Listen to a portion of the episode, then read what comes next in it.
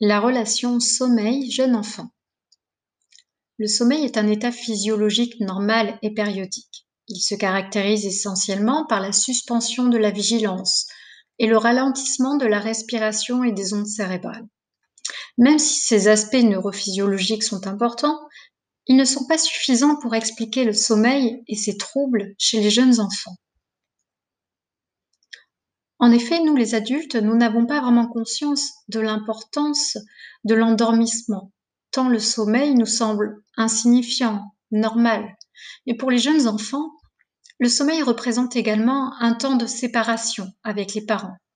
Mais pas seulement, c'est aussi une rupture avec le monde extérieur et les activités de la vie quotidienne.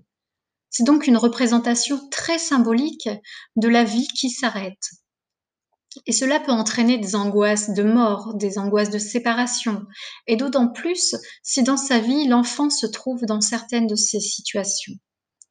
Il faut retenir que pour un jeune enfant, dormir met en jeu son sentiment de sécurité intérieure.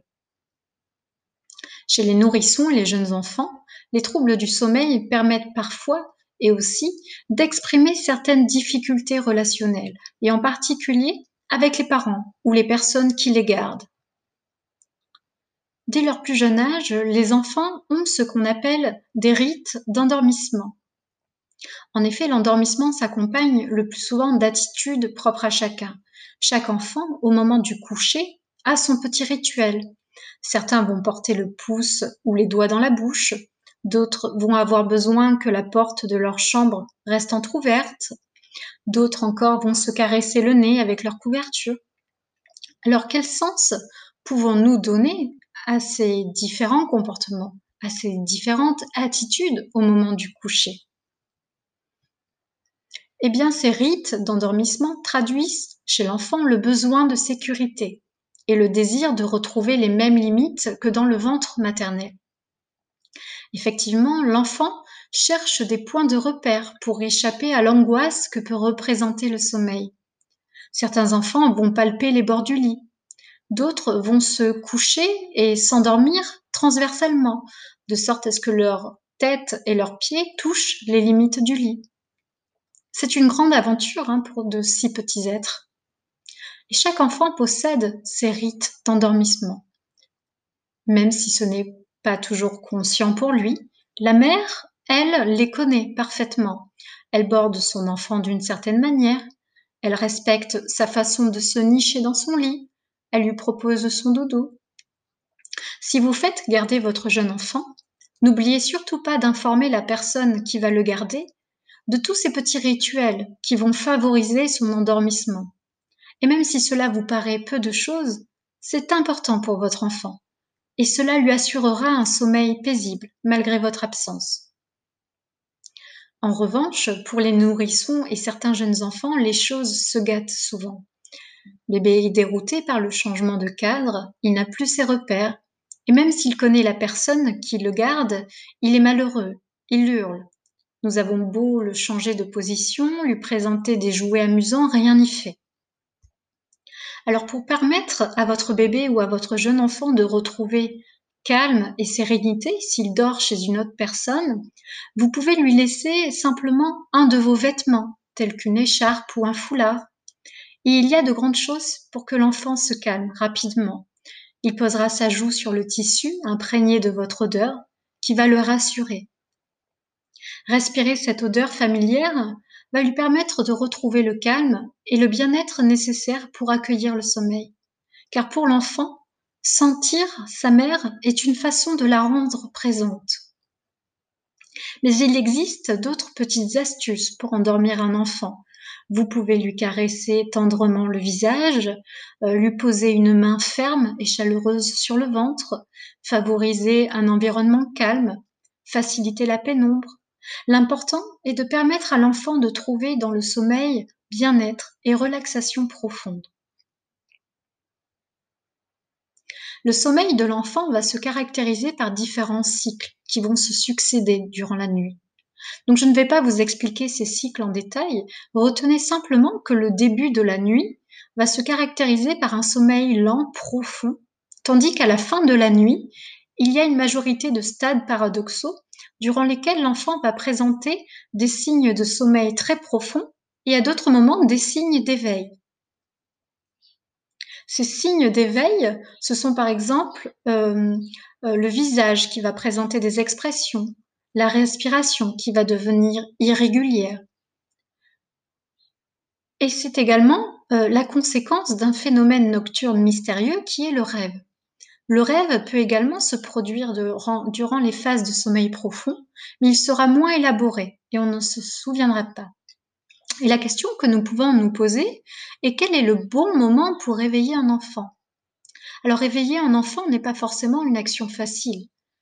Pourtant, les contraintes de la vie quotidienne imposent parfois le réveil, se rendre chez la nourrice ou à la crèche, un rendez-vous médical, une sortie.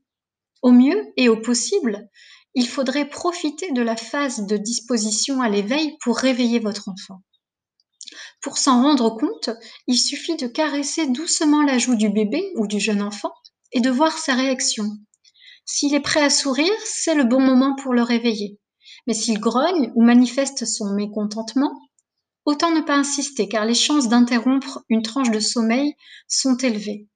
Et dans ces conditions, le, réveil va être désagréable pour l'enfant. Et en plus, euh, va certainement avoir des répercussions sur son humeur et sur sa forme. Alors, si ce n'est pas le bon moment, je vous conseille d'attendre un peu et de recommencer l'opération.